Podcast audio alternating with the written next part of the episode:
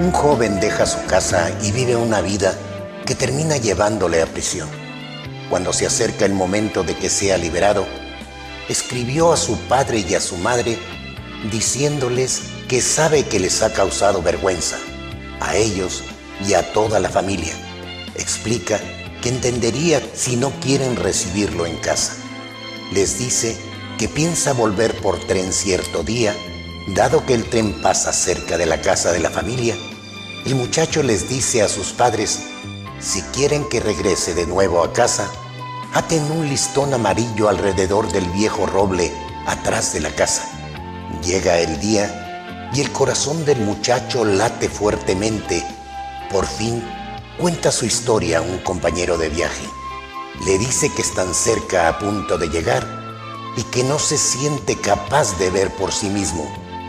Cuando el tren va saliendo de una curva, el hombre levanta la cara del muchacho y le dice, mira hijo, mira, hay un listón amarillo en cada rama.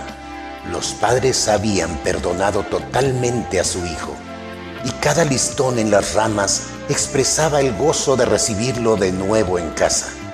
De esta misma manera, hermano, Dios perdona a todos nuestros pecados y hay fiesta en el cielo cuando uno de estos se arrepiente.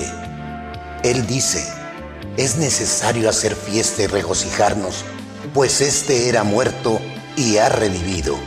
Si había perdido y ha sido hallado.